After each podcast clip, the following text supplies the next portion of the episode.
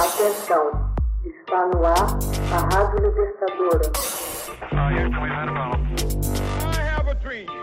Começa agora o Hoje na História de Ópera Mundi.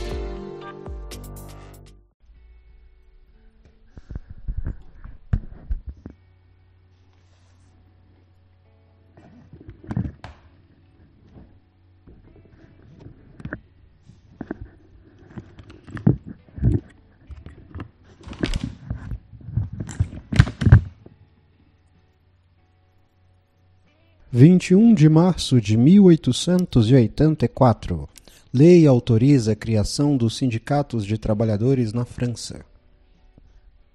Em 21 de março de 1884, o ministro Pierre Valdec Rousseau revoga a Lei Chapelier e autoriza a formação de sindicatos de trabalhadores na França.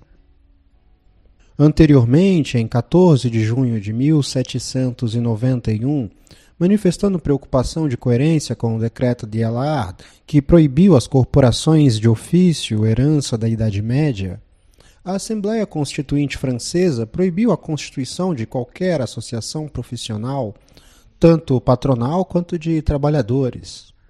O artigo 2 da lei do deputado Isaac Le Chapelier enunciava os cidadãos de um mesmo estado ou profissão não poderão, quando se encontrarem juntos, se nomear nem presidente, nem secretário e nem síndico, muito menos manter registros que determinem ordens ou manterem deliberações que criem regulamentos sobre seus pretensos interesses comuns.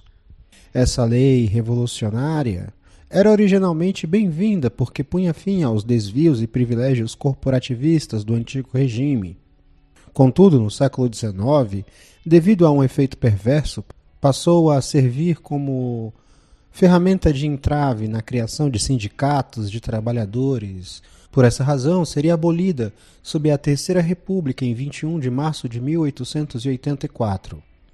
Neste dia, é votada a Lei Valdec-Rousseau, autorizando a criação de sindicatos. O pretexto da Lei Le Chapelier era simples corpos intermediários entre o povo e a República, as corporações desviariam os trabalhadores do interesse geral, empurrando-os a se centrar nas reivindicações da categoria. Tratava-se para a burguesia de pôr no lugar das numerosas liberdades tão duramente conquistadas a única e desapiedada liberdade, a liberdade do comércio, segundo as palavras de Karl Marx. A lei de 1884 constituiu destarte uma conquista maior, ainda que parta de objetivos ambíguos. Proposta pelo ministro do Interior, o liberal Valdec Rousseau, ela se presta, antes de mais nada, a ser um meio de controlar a agitação operária, impondo-lhe um organismo institucional relativamente controlado após a insurreição da Comuna de Paris mas, ao mesmo tempo, encontra suas raízes na crença profunda de Valdec Rousseau na necessidade da liberdade de associação para o funcionamento da República. A oposição à lei proveio essencialmente da direita antirrepublicana, que usou e abusou das regras regimentais das técnicas legislativas para retardar a proclamação desta lei. Para os conservadores, seria melhor a ausência total de sindicatos do que a existência deles sob controle. A lei, embora incompleta, forneceu ao movimento operário uma base de luta que lhe permitiu superar paulatinamente as formas de controle que pesavam sobre ele.